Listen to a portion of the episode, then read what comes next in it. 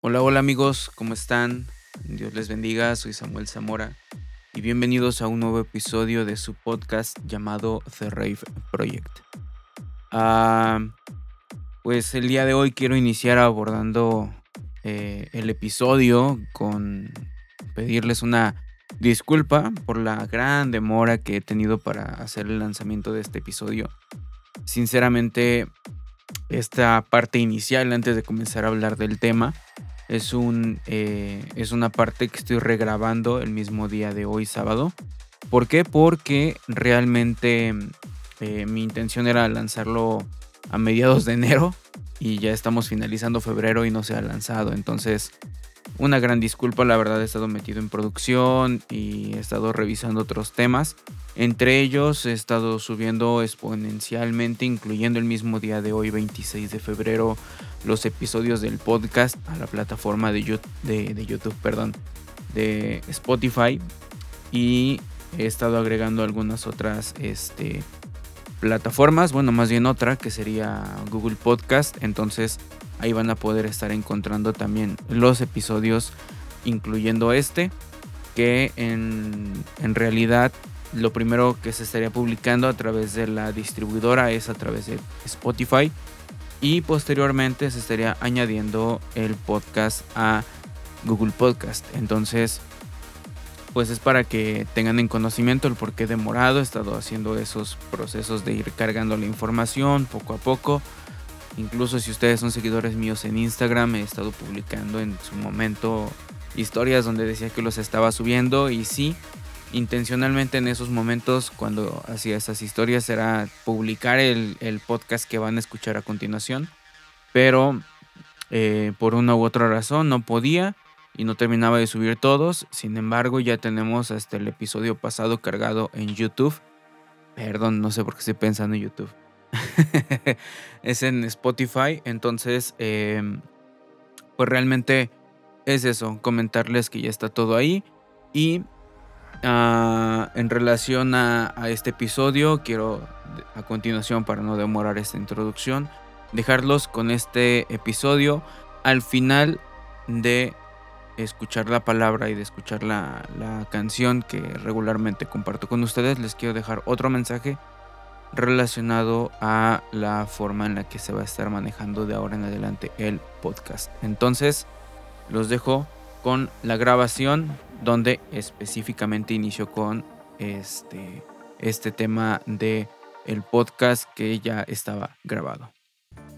Mm, pues sin más, entremos en materia para, para ir recordando lo que hemos estado viendo a lo largo de estas semanas. Em, en la última ocasión empezamos a ver el tema de los tipos de sangre que tenemos a través de, eh, de lo que se hacía en los sacrificios y qué podemos hacer a, través de ella en nuestra aplicación de el día a día. ¿A qué me refiero? Pues por ejemplo vimos la sangre del carnero, que pues esta sangre es la que pues nos iba a capacitar para poder someternos a nuestros líderes. Tenemos la sangre eh, de Jesucristo representada por bueyes, la cual bueno pues nos va a ayudar a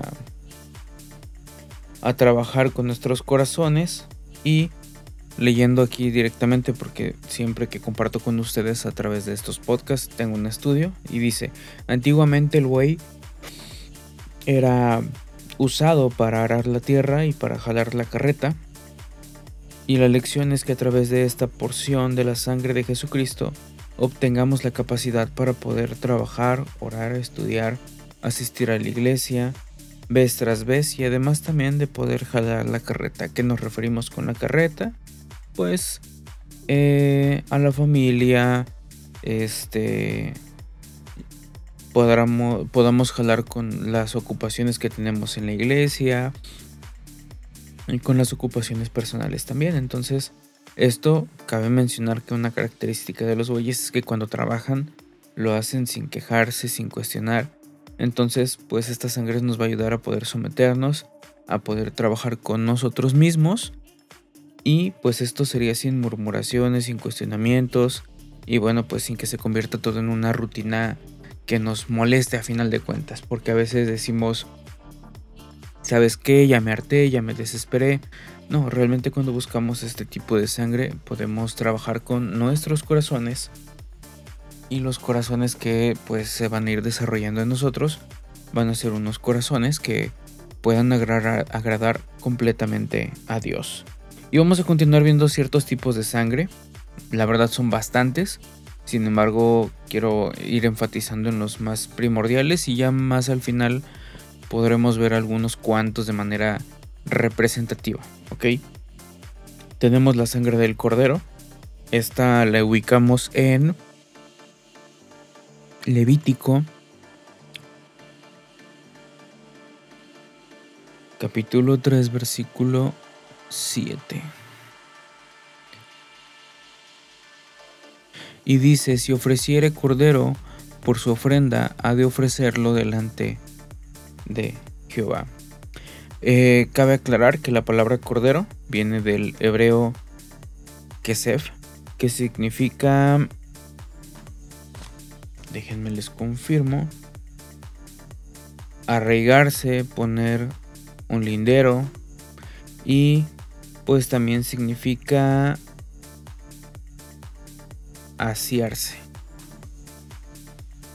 Perdón, asirse. es que estoy viendo aquí las definiciones. Entonces, eh, como les decía, la sangre del cordero, pues prácticamente como tal un cordero, tiene que hablar de un animal pequeño, eh, menudo en cuestión de que tiene mucho pelaje, es chico y es un animal insignificante para, muchas personas. Entonces, eh, estos animalitos tienen ciertas características como es la sumisión, son humildes, son obedientes. Entonces, pues eso lo vemos, por ejemplo, en videos cuando están trasquilando perdón, a, a los corderos, ¿no? Cuando les están cortando ahí el pelaje pues son animales calmaditos, que no se mueven, no les gustan patear. Digo, de repente sí, pero pues es porque como que la persona que le, les va a hacer la trasquilada no le, no la hace bien. Entonces, pues sí, ahí sí se desespera el animalito y quiere hacer lo que, lo que le acomode mejor para que pueda salir todo bien. Entonces, eh, en este sentido, mmm, cuando nosotros como hijos de Dios nos convertimos al cristianismo, tenemos que recordar que nuestra misión es el crecimiento espiritual. Y la meta del crecimiento espiritual nos va a llevar a comprender que tenemos una meta. ¿Y cuál es esa meta como cristianos? Sí crecer, pero la meta es convertirnos en la esposa del Cordero. En este caso, eh, la esposa tiene las características de del cordero. En este caso es em, es sumisa, es humilde, es obediente. En este caso, bueno, pues los animales, en este caso, como los corderos de los cuales estamos hablando para este tipo de sangre, pues son con las perdón, con las características que les decía. Son pequeños, chicos, y pues eh, tienen características como de ser insignificantes. Y bueno, si vamos a, gran, a, a, ser grandes en el reino, o sea, en este caso el llegar a ser la esposa es un alto puesto, es un alto rango. Así como nosotros sabemos, no, pues que es el coronel, el general, son gente que tiene un alto rango. En este caso, dentro del cristianismo, el alto rango o la meta máxima que podemos buscar dentro de, de nuestro diario vivir o de nuestro estilo de vida o nuestra meta como hijos de Dios es llegar a ser la esposa. Y en este caso, bueno, recordamos que también el, lograr tener este tipo de características dentro de nuestro diario vivir, pues va a ser complicado, no va a ser fácil. ¿Por qué? Porque también tienen que ver ciertas características. La misma palabra de Dios nos dice que muchos son los llamados, pero muy pocos son los escogidos. Entonces, ¿qué quiere decir? Que muchos pueden decir sí soy cristiano, pero muy pocos van a lograr ser parte de la esposa. O van a ser parte de este, de este nivel, por así decirlo, o de esta categoría, van, van a ser esposa. Entonces, este tipo de sangre, cuando le empezamos a solicitar a nuestras vidas, Señor Jesús, pon de tu sangre eh, sobre mí y haz, ayúdame o este, trabaja en mi corazón, para poder hacer para poder tener ciertas características que en este caso tienen que ser características de humildad, características de sumisión, características de obediencia. Bueno, pues son cosas que se van a ir desarrollando dentro de nuestro corazón. Recordemos que Jesús es fiel y justo, o en este caso Dios es fiel y justo en que cuando nosotros pedimos algo, Él nos va a retribuir con lo que le pedimos, siempre y cuando, claro, que esté dentro de su voluntad. Y yo creo que cuando pedimos de su sangre es porque Él sabe que la necesitamos y no es como que, ah, no te la voy a dar porque no, no, no, no. Él es fiel y justo y cuando pedimos este tipo de sangre, pues nos ayuda a deshacernos del orgullo, de la arrogancia, de la jactancia, de la vanagloria. ¿Por qué? Porque todas estas cosas son cosas que van en contra de la humildad, de la obediencia, de la sumisión. Y con sumisión no me refiero a que te van a controlar en la iglesia o, o, o, que alguien, algún pastor o algún líder del movimiento al que pertenezcas o la iglesia a la que asistas va a llegar y te va a querer controlar. No. La sumisión viene por parte de lo que Dios te diga. En este caso, si Dios te dice hay que hacer esto, bueno, pues hay que hacerlo porque entendemos que Dios nos está dando una orden. Entonces, en ocasiones, claramente, la, orden no va a venir como una voz que tú escuches y no hay nadie contigo. A veces va a venir por medio de otras personas, que son gente que busca también de Dios, que escucha de su palabra, que le estudia. Entonces ahí es donde nosotros, con, con, estas, con estas características de humildad y de obediencia, ¿sabes qué? Te escucho y con la sangre del buey que habíamos visto que era parte de, entender y poder someternos a nuestros líderes. Ah, entiendo que tú eres mi líder y entiendo que tú eh, estás sobre mí porque Dios te ha impuesto sobre mí. Entiendo que todo lo que tú eres denota que sí estás en contacto con Dios, que Dios habla tu vida y a través de ella tú puedes hablar a mí. Entonces, a través de todo esto que podemos ver por medio de la sangre y que podemos nosotros percibir también, podemos obtener esta parte de su misión. Claro que sí, Dios, entiendo que a, través del pastor me dijiste que hay que hacer esto, que hay que trabajar con aquello. El pastor no me ha visitado, no conoce mi vida y de repente habla, habla de un tema en la predicación que, que va con lo que estás viviendo. Pues ahí es donde puedes tú decir, sí, claro que sí, es Dios a través de. Entonces, cuando nosotros pedimos este tipo de sangre, nosotros podemos aceptar este estas características, pero tenemos que ir haciendo entregas de orgullo. Señor Jesús, yo no quiero sentirme como sobre todos los demás, como que yo todo lo conozco, yo todo lo sé, yo todo lo domino. No, simplemente pues es quitarnos esa jactancia, esa arrogancia, ese, ese yo, ese yo que siempre ha sido lo más fuerte que tenemos como seres humanos, el, el tema del yo. Y pues eso denota el orgullo. Y arrogancia y la jactancia y la vanagloria porque yo hizo, yo logré, yo hice, yo pum, pum, pum. Entonces, eso es lo que va a trabajar la sangre del Cordero en nuestros corazones. Vamos a Jeremías 17.9 como parte de las, eh, de las citas que tenemos de referencia dentro de esta sangre. Bueno, Isaías, Jeremías, Lamentaciones, Ezequiel, Daniel, dijimos que era Jeremías capítulo 17 versículos 9. Y dice, engañoso es el corazón más que todas las cosas y perverso. ¿Quién lo conocerá? En este caso no podemos dejarnos eh, llevar por lo que nosotros sentimos, por lo que nosotros pensamos o creemos saber, porque a veces todo lo que viene del corazón pues no es, no es correcto. Pregunta aquí, ¿quién lo conocerá? Nadie. Hay otra cita que está en el Nuevo Testamento que dice, porque de dentro del corazón salen los malos pensamientos y empieza a enumerar unas 13 cosas que están dentro del corazón de las cuales salen que no van conforme al, caminar correcto que Dios nos ha, ha mostrado a través de su palabra. Entonces, cuando te digan o nos digan déjate llevar por tu corazón, mucho cuidado, porque eso no es doctrina sana o eso no es algo correcto en nuestra forma de vivir. Entonces, esta sangre va a trabajar con el síndrome de grandeza y del ser conocidos, o sea, del mírenme yo, yo, yo, yo, yo. Entonces, cuando pidamos esta sangre, vamos a tener que trabajar con el orgullo que tenemos en nuestros corazones. Ahora veamos que el siguiente tipo de sangre es la sangre de aves, y esto lo vamos a encontrar nuevamente en el libro de Levítico. ¿Por qué el libro de Levítico?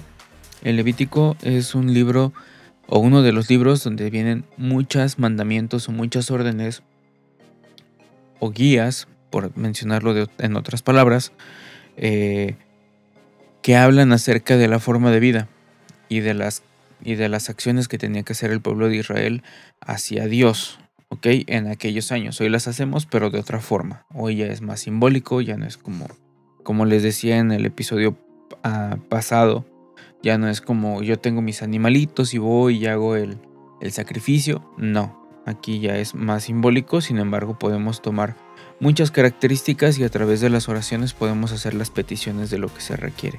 Entonces el tipo de sangre que vamos a ver ahora es la sangre de aves y esta está ubicada en el libro de Levítico capítulo 1 versículo 14. Y dice lo siguiente, y si el holocausto se hubiere de ofrecer a Jehová de aves, presentará su ofrenda de tórtolas o de palominos. Ahora veamos, la palabra aves viene del hebreo of, así como el apagado, pero con una F escrito en inglés. Entonces, ¿qué significa esto? Aves del hebreo of significa que es un ave, un ave cubriendo con alas, significa cubrir, cobijar, con plumas. Y para ello vamos a una referencia muy rápida en el Antiguo Testamento también, que nos habla de este tema y está en el libro de Salmos, capítulo 91, versículo 1.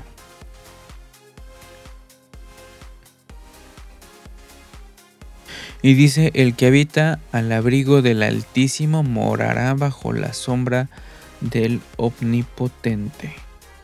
Wow. Aquí nos está hablando de la sangre de aves en su total esplendor.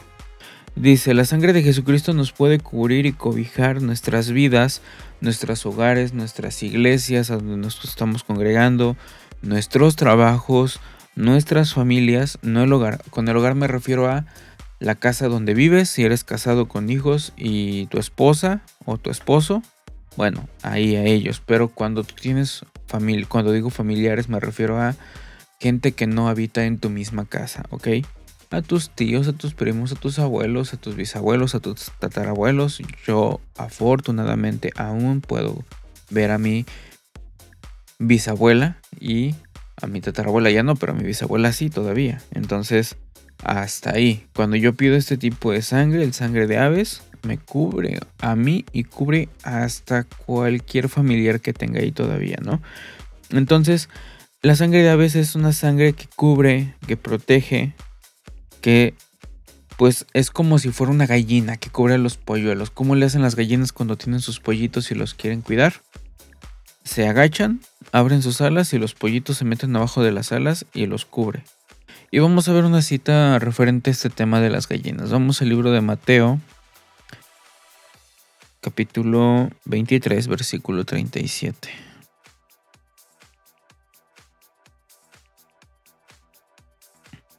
Y dice, Jerusalén, Jerusalén, que matas a profetas y apedreas a los que son enviados a ti. ¿Cuántas veces quise juntar a tus hijos como la gallina junta a sus pollos debajo de las alas y no quisiste? Aquí es un, lamento dentro del... O sea, este texto es parte del lamento por Jerusalén eh, que hace el Señor Jesús en una ocasión, cuando se retiró de la ciudad de Jerusalén, empezó a lamentarse por la situación. Y pues bueno, aquí nada más queremos tomar la referencia. Dice, ¿cuántas veces quise juntar a tus hijos como la gallina junta sus pollos debajo de las alas y no quisiste? Entonces hace referencia a cómo las gallinas cuidan a sus hijos. Y aquí la parte que dice, ¿cuántas veces habla por parte del Padre, por parte de Dios. ¿Cuántas veces Dios no quiere que nos juntemos porque Él nos quiere cuidar y nosotros no queremos? Entonces, a eso se refiere esta parte y dice aquella ofrenda de sangre de aves era una figura de la naturaleza protectora de la sangre del Señor Jesús. Me refiero a que habíamos dicho que el tabernáculo era el mueble físico, pero cuando el Señor Jesús vino y murió en la cruz del Calvario, Él se convierte en ese tabernáculo no hecho de manos. Entonces, en este caso, la sangre de ave se convierte en la sangre que protege, que derramó el Señor Jesús en la cruz, pero ahora ya no es de ave, sino que ahora es del Señor Jesucristo. Entonces, la sangre del Señor Jesús, cuando la pedimos con la, con la característica de protección, ella nos va a proveer y nos va a garantizar seguridad. En este caso, ¿qué nos va a traer a consecuencia? Bueno, pues vamos a tener una vida donde no vamos a tener miedo, no vamos a estar inquietos, no vamos a estar como alertas por, ay, ¿qué me va a pasar? No, realmente es alguien que vive confiado, alguien que está pleno, alguien que está feliz, alguien que no tiene preocupaciones y no quiere decir que sea flojo o no es con la característica de flojera, sino me refiero a yo vivo despreocupado porque confío en que Dios es mi protector y que Él me va a dar lo que yo necesito. Que si me va a pasar esto, Él me va a guardar de que no me pase. Es como, por ejemplo, al menos yo, les voy a hablar desde mi experiencia. Cuando yo salgo de viaje, tengo la costumbre, porque desde pequeño, siempre que salíamos de viaje, a los congresos o de viaje a alguna visita de algún familiar que era muy, un viaje muy largo, pues prácticamente que, que hacía era orar antes. Ah, no, digo, no digo que no lo haga, sino que, o sea, hoy me subo a los camiones también, a los autobuses cuando voy a viajar de un lugar a otro. Y pues en mi lugar, Señor Jesús, pon de tu sangre, que me guarde, que me proteja. Y ahí estoy invocando esta clase de sangre. Porque estoy dejando mi confianza en Dios en que Él me va a guardar a mí, que va a guardar el camión, porque habíamos dicho que es una sangre que protege y protege cualquier cosa. En este caso, pues yo pongo la sangre del Señor Jesús sobre mí y la pongo sobre el lugar. En este caso sería el autobús, sobre las personas que están ahí, para que no nos pase absolutamente nada a nadie. Y Él es fiel y justo en poner de esa sangre y guardarnos de todo mal. Entonces, ¿qué pasa? Uno la clama y viene esa paz, viene esa tranquilidad. Entonces, realmente vemos que esta sangre nos quiere dar esta experiencia, esta experiencia de sentirnos protegidos por el Dios Todopoderoso en el cual creemos. Entonces, cuando tú sientas que tienes alguna necesidad, de protección. Digo, así como lo vemos a veces, por ejemplo, aquí en México, este, las novelas, ¿no? De La Rosa de Guadalupe o, las clásicas mamás de, de, vecindario, ¿no? Ya se va el mijito y le hacen la persignación. Y es como, pon, pon una protección, ¿no? Es como si le estuvieran diciendo adiós, o bueno, desconozco si sea adiós, ¿va? Pero digo, lo digo porque nunca he sido católico, pero pues es como si le estuvieran diciendo al que le rezan por una protección para que no le pase nada, para que llegue con bien a su destino. Lo mismo es en el cristianismo, pero es directamente con Dios.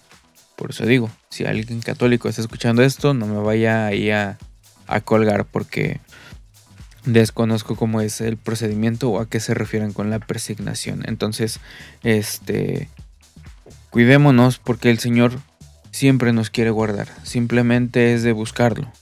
Buscarlo. Señor, yo confío en ti, el día de hoy acabo de despertar y deposito mi confianza de que tú me vas a guardar, tú me vas a proteger, etcétera, etcétera, etcétera. Parece como un rezo de esos que se le piden a los santos, pero en este caso pues es directamente Dios. Digo, no, no dependemos de cientos o, no tal vez no cientos, pero no dependemos de muchos, dependemos solamente de una persona que es omnipotente, que es Dios.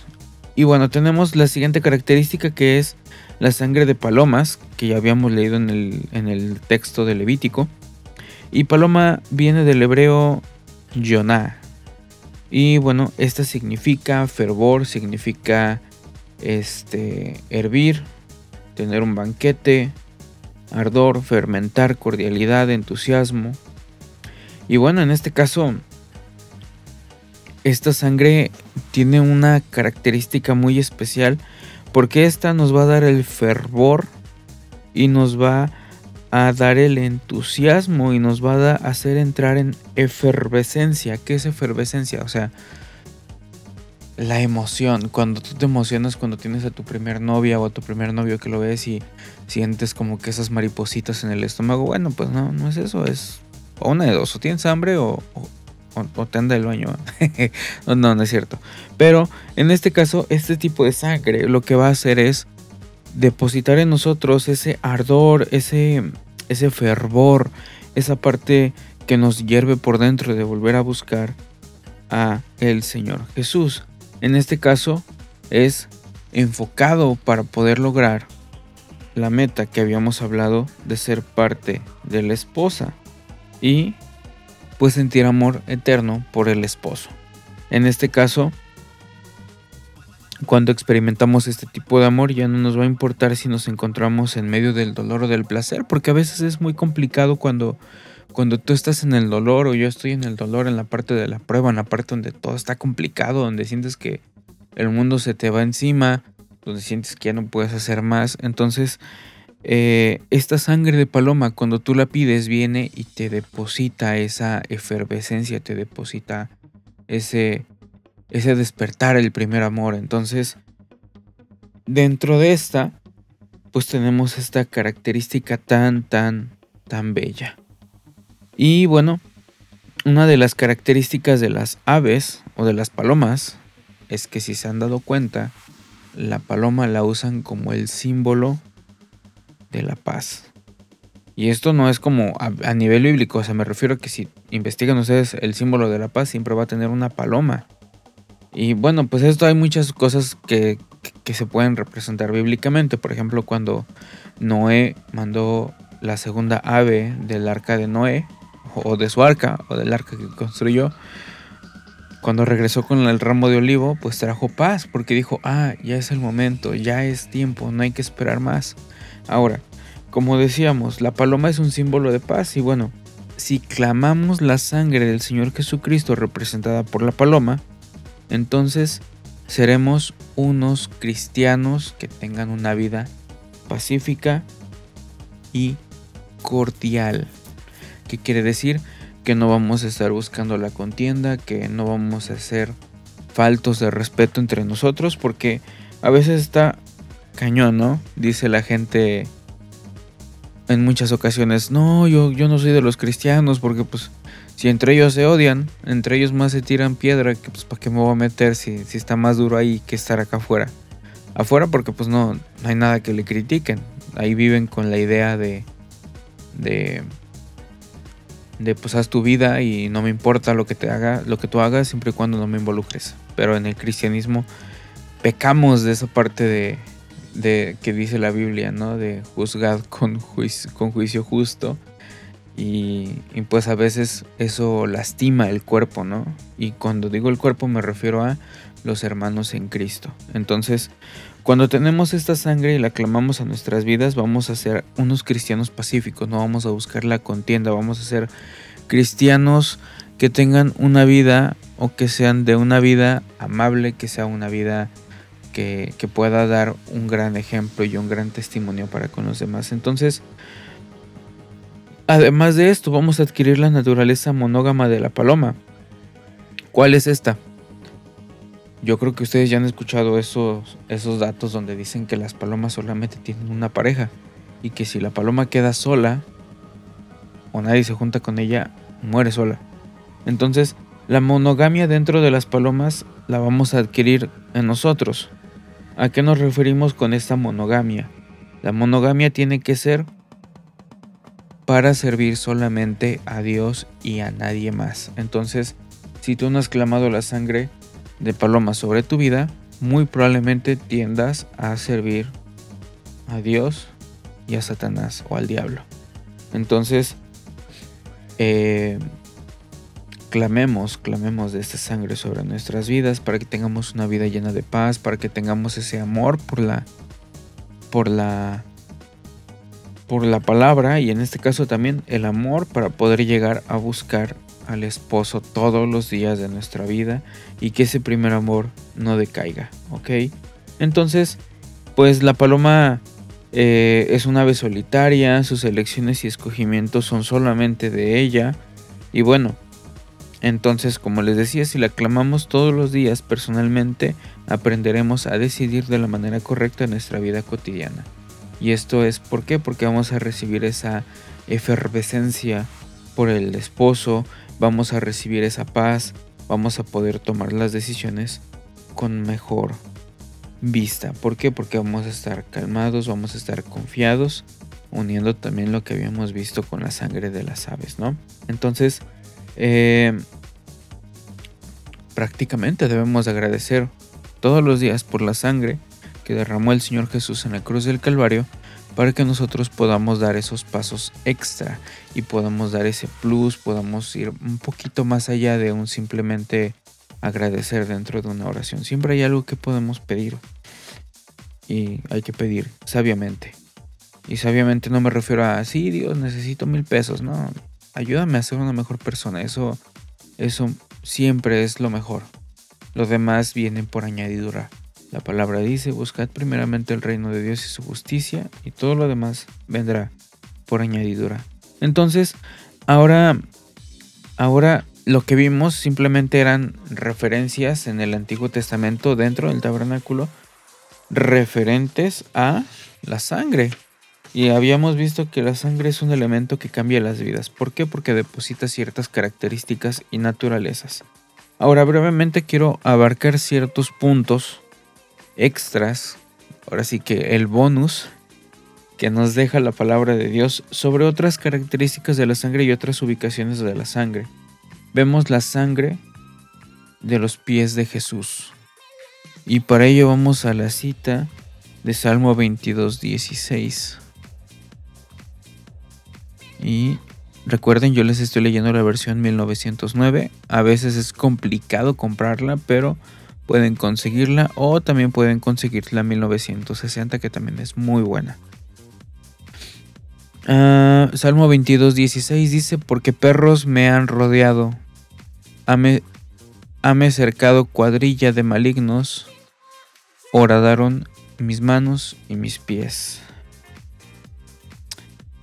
La palabra pies viene del hebreo regel, que significa caminar, andar, una pisada, viajar, y todo lo que en su mayoría concierne también a la función de los pies. En este caso la palabra oradaron que viene en la Biblia, que acabamos de leer, oradaron mis manos y mis pies, en este caso significa penetrar, agujerar, taladrar, perforar, atravesar con violencia. Recordemos que el Señor Jesús fue crucificado. Y aquí podemos ver sí la sangre de, las, de los pies de Jesús, pero también la podemos ver en la sangre de sus manos. Y si ustedes recuerdan o si han visto la película de la Pasión de Cristo, podemos percatarnos que no fue como que hayan llegado y le hayan dicho, a ver Jesús, permíteme tu pie, vamos a... No, lo llegaron, llegaron y con, ahora sí con su, con su fuerza humana o con su poder humano llegaron y pues hay que atravesarlo. Entonces, en el caso de los pies, eh, el camino crucificado, y el camino crucificado me refiero a el estilo de vida que, se lleva dentro del cristianismo, debe de ser bajo esa característica, un lugar eh, de, no de martirio, de, causar lástima, sino me refiero a, a hacer entregas todos los días. Porque el camino crucificado también puede ser representado como la vía que llevó Jesús todo el tiempo a la cruz, eh, cargando los pecados, pero en este caso debemos nosotros de, cargar nuestra cruz, dice, toma tu cruz y sígueme todos los días. Entonces, el, el, camino crucificado es eso, es tomar nuestra cruz y seguir a Jesús todos los días, haciendo entregas, trabajando con nuestros corazones, con nuestras mentes, y en este caso, el camino crucificado está trazado en base a muchos montes y valles y en este caso se pueden representar como experiencias de placer, que es el monte, y el valle, que es el dolor. Y para andar en todo el camino crucificado se necesitan pies sanos en el ámbito espiritual para lograr la meta de la perfección en nuestro Señor Jesucristo. Jesús siempre estuvo dispuesto a que sus pies fueran taladrados y perforados violentamente, o más bien no siempre, él estuvo dispuesto porque él ya sabía cuando le iban a crucificar, porque le dijo al Padre, ahora sí que paso, pasa, pasa esta copa, ¿no? Entonces eso quiere decir que ya dejaba todo en manos de Dios y que él ya estaba listo para poder entregarse en su plenitud a muerte.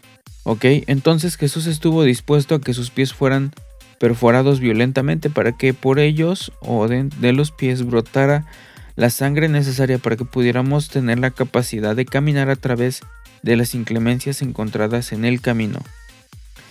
Ahorita explico lo que acabo de leer, porque se los estoy leyendo literalmente.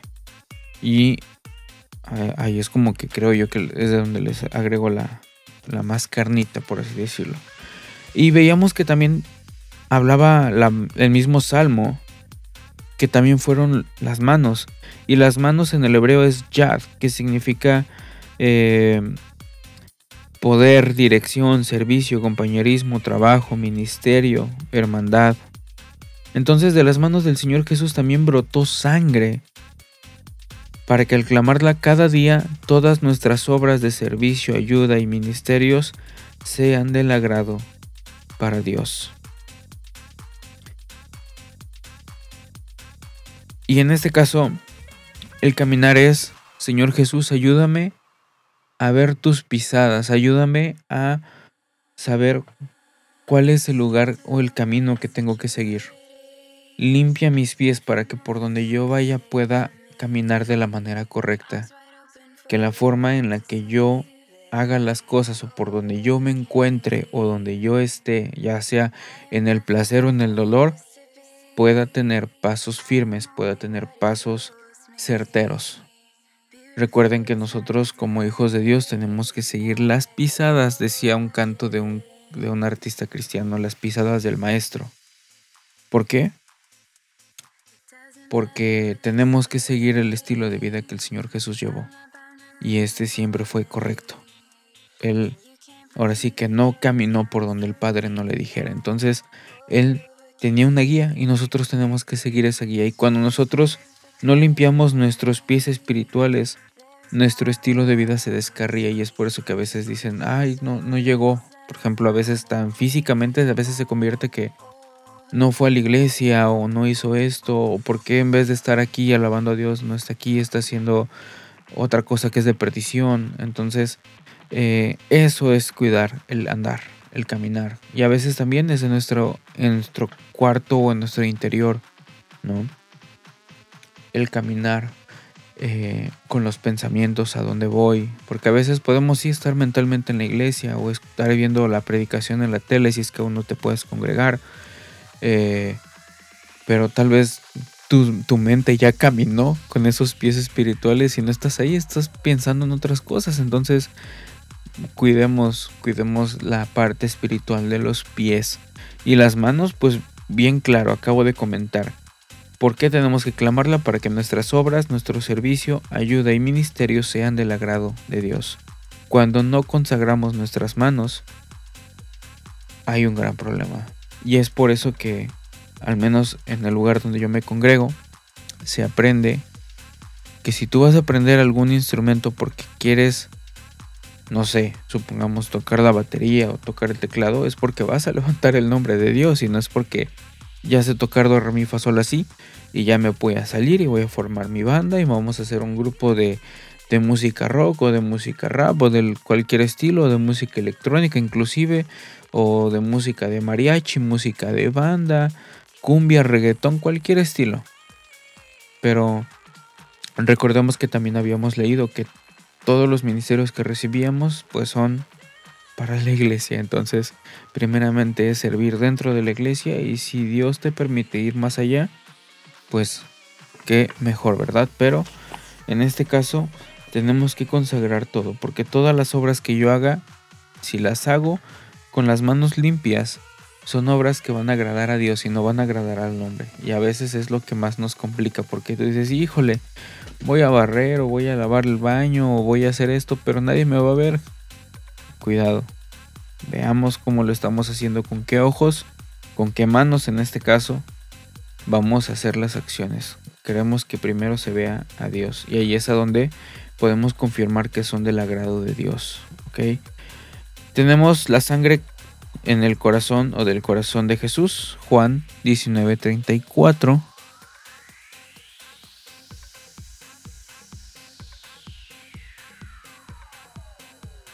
Juan 19:34.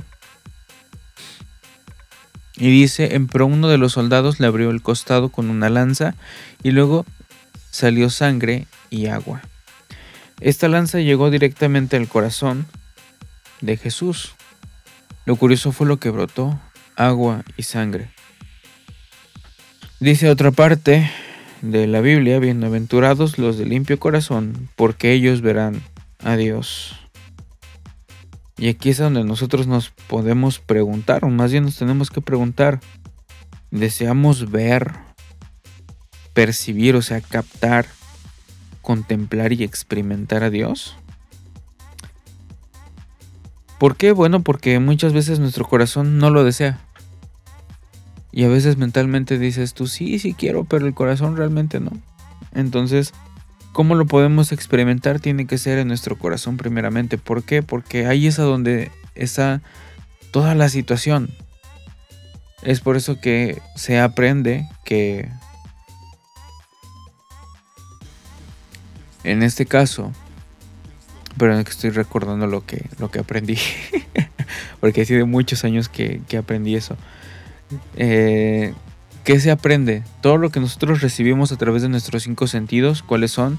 Las manos, los pies, la boca, la nariz. Perdón, las manos, los pies, los oídos,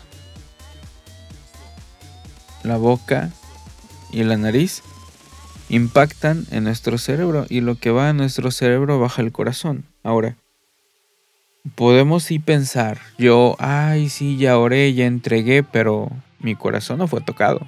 ¿Por qué? Porque en el fondo de mi corazón aún lo odio o aún no lo quiero o aún este me arrepentí de robar, pero pues no, no, lo he dejado de hacer realmente porque de corazón lo siento. Entonces, em, el experimentar tiene que ver específicamente con lo que sucede en mi corazón. Entonces, cuando no podemos experimentar a Dios pero si lo queremos, tenemos que clamar esta sangre.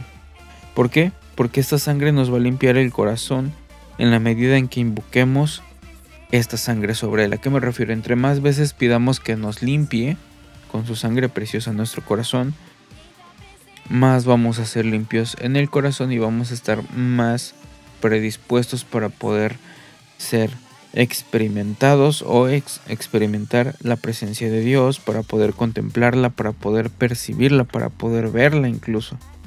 Entonces, además, como decía, nuestra vida va a tener un cambio cuando estemos clamando constantemente esta sangre.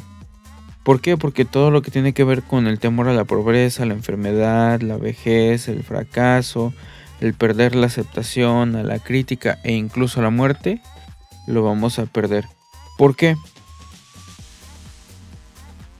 Porque nuestro corazón va a estar limpio y recordemos que nuestra finalidad es ser dependientes completamente de Dios, entender cuál es el plan que Él tiene para con nosotros en nuestro diario vivir. Entonces, hagamos que la sangre del corazón del Señor Jesús todos los días nos esté limpiando nuestro corazón para que podamos estar limpios, para que podamos estar puros, para que podamos percibirlo, para que podamos ver más allá de lo que de lo que a veces podemos ver de manera física o de manera natural.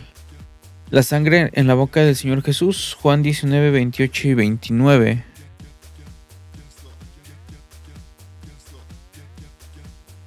está más atrás. Y dice, después de esto, sabiendo Jesús que todas las cosas eran ya cumplidas para que la escritura se cumpliese, dijo, sed tengo. Y estaba allí un vaso lleno de vinagre, entonces ellos hinchieron, hincharon, hinchieron, perdón, una esponja de vinagre y rodeada a un hisopo se la llegaron a la boca. ¿Y qué creen? Cuando Jesús vivió esta parte, los labios se le rompieron y le empezó a brotar sangre. ¿Ok? Esta escritura no menciona que haya salido sangre de su boca, sin embargo, considerando que Jesús ya había sido abofeteado y golpeado toda la noche pasada antes de llegar al Calvario, pues entonces su cuerpo ya estaba deshidratado, ya tenía ciertas afectaciones. Y pues el vinagre, digo, realmente desde el olor del vinagre, a mí no me gusta el olor del vinagre, pero podemos decir que el vinagre es un instrumento muy fuerte en, en sus componentes, entonces pues qué horrible, ¿no? Que te pongan vinagre y se te revienten los labios y que empieces a sangrar. Entonces, Jesús entendía que era necesario era necesario esta parte. ¿Por qué? Porque esta la pide, ¿no? Yo sé que estoy mal. Él, él sabe todas las cosas, el Señor Jesús. Y aún así dice, sed tengo.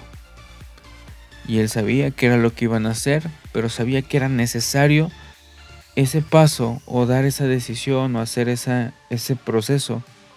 Y que le brotara sangre de la boca para que nosotros pudiéramos tener ese elemento que va a trabajar con nuestra boca. ¿A qué me refiero? ¿Cómo va a trabajar? Ah, en este caso, recordemos que la misma Biblia también dice que nosotros tenemos en nuestra boca un pequeño timón. Un timón que puede incendiar un bosque o que puede desatar un infierno. ¿A qué me refiero? A la lengua. ¿Por qué? Porque la lengua tiene ciertas características.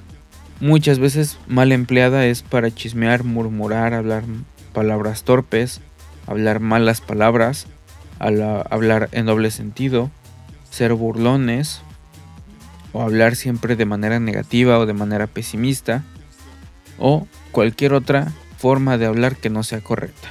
¿Ok?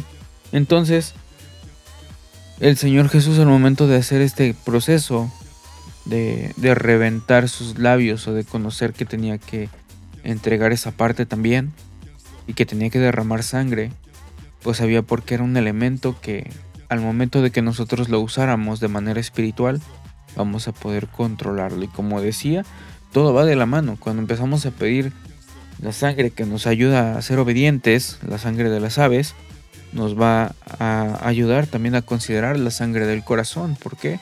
Porque eso nos va a ir purificando y nos va a ir limpiando el corazón y va a ir haciendo que todas las cosas que tenemos dentro del corazón que están equivocadas puedan salir y estas características que no son conforme a el Señor pues puedan ir dejando de existir en nosotros. Entonces cuando nosotros invoquemos la sangre también sobre nuestras bocas para poder clamar con, con la forma correcta, sin hablar en doble sentido, sin, sin em, hacer chismes, sin ser burlones, sin murmurar, sin hablar palabras torpes, sin ser groseros. Entonces, ese elemento, cuando tú dices, Señor Jesús, pon de tu sangre en mi boca, Él va a venir y te va a limpiar. ¿Ok? Aquí en México hacen un chiste de las mamás, ¿no? Cuando tú eres mal hablado y lo haces en casa, debo decir, cállate o guarda silencio, porque si no te voy a lavar la boca con, con jabón. Al menos yo escuché eso con compañeros, yo nunca fui grosero en casa. Cuando era grosero, porque en un, tiempo sí lo fui. Pero eh, recuerdo que, que escuchaba cuando las mamás escuchaban a sus hijos, les decían eso, ¿no? Cállate, porque si no te voy a lavar la boca con jabón. Entonces, digo, al menos lo decían físicamente, pero a nivel espiritual es lo mismo. Nosotros tenemos que clamar la sangre para que la sangre venga, entre y nos purifique la boca para que podamos hacer cosas correctas. Incluso aquí en México, no sé si en otros países donde me estén escuchando, cuando se hablan malas palabras, aquí decimos, y con esa boca besas a tu madre. ¿Por qué? Porque quiere decir qué, cochinadas estás diciendo, o sea, o sea, qué tan mal hablas que son pulgaridades y aún así tienes la decencia de acercarte a tu mamá y, faltarle al respeto. dándole un beso o saludándole. Entonces, eh, podemos ver que sí hay trasfondos básicos donde, al menos aquí en México, sí, sí puedes decir, no me dijeron que no, pero aquí estamos viendo la aplicación bíblica y la aplicación con el trasfondo este, de lo que sucedió, ¿verdad? Entonces, podemos decir que cuando pedimos la sangre en nuestras bocas es para poder quitar la murmuración, las malas palabras, el doble sentido, entre otras características que pueden salir de nuestra boca que no son conforme al estilo de vida que el Señor Jesús reflejó. Entonces, vamos por más características. Estoy viendo el tiempo, ya vamos por 50 minutos. Y yo creo que en este episodio hasta aquí le dejamos, porque todavía faltan unas cuantas.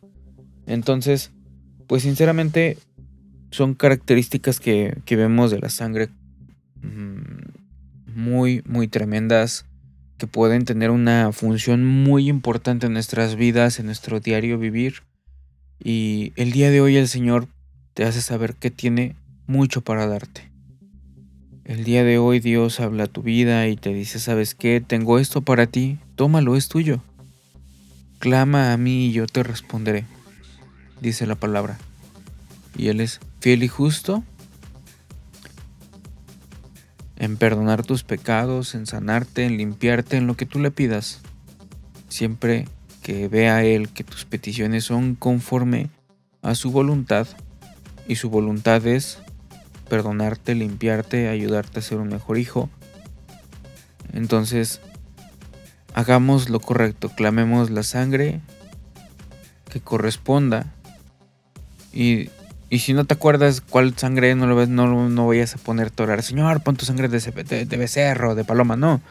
Pon tu sangre que tiene estas características, pon tu sangre que me cubre, pon tu sangre protectora, pon tu sangre que me limpia la boca o que limpia mis pensamientos, o pon tu sangre que me ayuda a ser obediente, o ponte tu sangre para que pueda ser yo este, humilde, ponte tu sangre para que yo pueda ser fortalecido, pon tu sangre para que yo no sienta temor, todo eso es así como lo tenemos que pedir en oración. Ok. Eh, simplemente lo que hago yo es una remembranza para los que tal vez ya conocen de este tema y para los que no, bueno, pues aprender algo nuevo y saber qué características tiene la sangre y por qué a veces dicen, uy, para todo ahora ni piden de la sangre. Incluso hasta por los alimentos, no, no es cierto, por los alimentos no pedimos la sangre. Pero siempre al finalizar la oración es en el nombre de Jesús, amén. Entonces, este... Pero bueno, en ocasiones sí, pero no es como muy común. Y eso ya va a depender del tipo de oración que se esté haciendo, ¿verdad? Pero, eh, sinceramente, la invitación que Dios hace en este momento es, de todo lo que has aprendido hasta el día de hoy, hay que ponerlo en obra. Clama la sangre, pide, Pide y se os dará, dice, buscad y hallaréis, tocad la puerta y se os abrirá. Clama a mí, yo te responderé. Entonces, procuremos que en nuestro diario vivir podamos ser claros con Dios, podamos decirle, Señor, trabaja con esto. Te entrego mi corazón. Batallo con esto. Ayúdame, límpiame, te acabo de fallar. Dame dame una segunda oportunidad. Quiero ser un mejor hijo tuyo. Y si estás reincidiendo en algún pecado, igual, acuérdate, siete veces cae el justo, siete veces te va a levantar, así que sin miedo. Dicen, un, dice un meme de aquí de México, sin miedo al éxito. O sea, clama, no tengas miedo, hay sangre suficiente todavía para que puedas ser limpio. Entonces, hay más, hay más todavía. Si, si tú dices, no, ya vamos casi dos horas hablando, no en este episodio, sino este y el anterior hablando de la sangre, pues, ay papá, todavía falta otra. Yo creo que el otro episodio va a ser un poquito más corto, pero vamos a terminar de ver todos los temas que tienen que ver con la sangre. Y, vas a ver qué tan útil es para tu vida, qué tan útil es para tus oraciones. Y a veces ahí es donde tú vas a poder ver, wow, yo antes oraba cinco minutos y creía que ya era bastante, pero ahora encuentro que tengo la sangre con tantas funciones que todas las necesito todos los días de mi vida. Entonces hay que clamarla. Simplemente hay que clamar. Entonces, pues esa es la invitación que nos deja el día de hoy el Señor a través de este episodio. Y vamos a pasar al siguiente punto de este podcast, un punto que a mí me encanta, uno de los puntos por los cuales también este, me siento contento porque el hecho de mostrarles a ustedes tracks de hace muchos años, pues para mí es como, como un privilegio. No sé, no tengo mucha música, pero sinceramente puedo decir que lo que, lo que tengo pues es gracias a Dios. Porque sí, ya tengo mis añitos en la música y todavía hay mucha música de mucho más atrás que yo no tengo. Pero pues sinceramente amigos míos, quiero invitarlos a empezar a escuchar este el siguiente track el cual se llama déjenme les comparto el nombre el track se llama Hallelujah Anyway de Candy Station. Ah, este track es publicado en el 2012 es uno de los tracks que a mí me ha encantado. Y es muy famoso a nivel tanto cristiano como no cristiano. Entonces, eh, qué tremendo. Y qué, qué bueno que esta música se esté dando tanto a nivel cristiano como a nivel secular, lo cual eso habla muy bien de que Dios está respaldando el ministerio y lo que ha dado a este a esta cantante Candy Station. Entonces, los dejo amigos con Candy Station, Hallelujah Anyway y vamos a escuchar la versión Lars vocal. Los dejo con el track.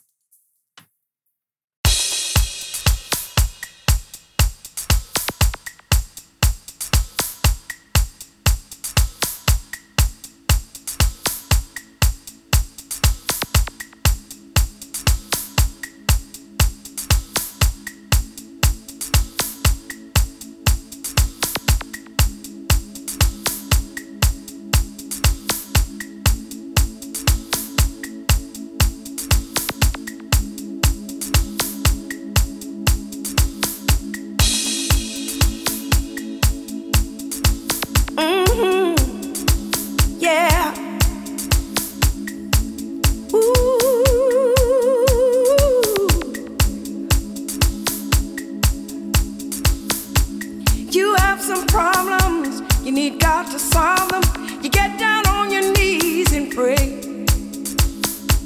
When is he coming through? When will he answer you? Well, it may not be right away, but in the meantime, just keep your mind in a positive attitude.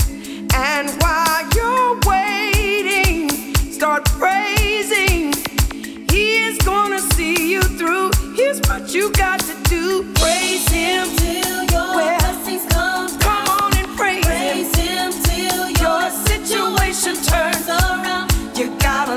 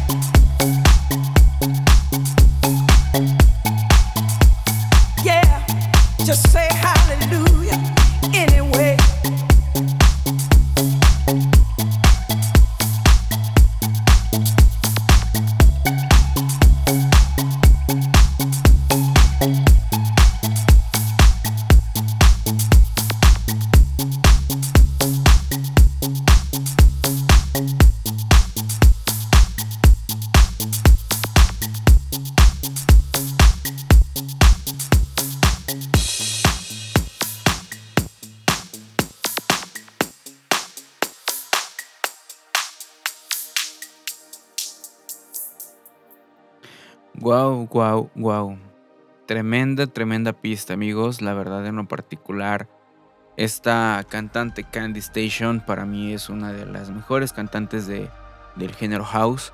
Eh, hay otras también, no digo que no existan más, pero Candy es como de los primeros iconos que yo escuché en la música eh, house. Entonces, eh, pues realmente espero y haya sido de bendición y que hayan disfrutado su pista en esta versión y pues bueno, agradezco a todos por haberme acompañado en este episodio. Realmente eh, sonará raro porque en las versiones anteriores se publicaba todo, incluyendo toda la sesión del DJ. Pero debido a nueva estrategia y también políticas de Spotify, lo que vamos a hacer de ahora en adelante es que solamente en plataformas digitales que va a ser Google Podcast y Spotify a partir de este episodio se van a estar publicando solamente las sesiones de la palabra y a la semana posterior, en tres semanas, para ser más específicos, los días martes voy a estar publicando en la plataforma de Mixcloud la sesión de DJ. Entonces, eh, en esta ocasión y a partir de este episodio sería todo. Agradezco que me hayan acompañado y los espero el día martes a las 9 de la noche para que puedan escuchar ustedes la sesión del DJ invitado de la semana. Que les adelanto de una vez es un gran amigo, un productor, un DJ llamado Sergio So, especialista en el trance. Entonces, pues amigos y hermanos, bendiciones. Cuídense mucho, un fuerte abrazo y estamos en contacto en el episodio del día martes. Sería la parte la, otra mitad, la otra mitad. Ya me quedé pensando en cómo llamarla porque la verdad no se me ha ocurrido, pero tal vez sea esta eh, versión de los miércoles, de los martes, perdón, el lado B del podcast y esta sería el lado A. Entonces, me suena más lógico y vamos a manejarlo así para que lo disfruten. Dios les bendiga y que pasen un excelente fin de semana. Un abrazo.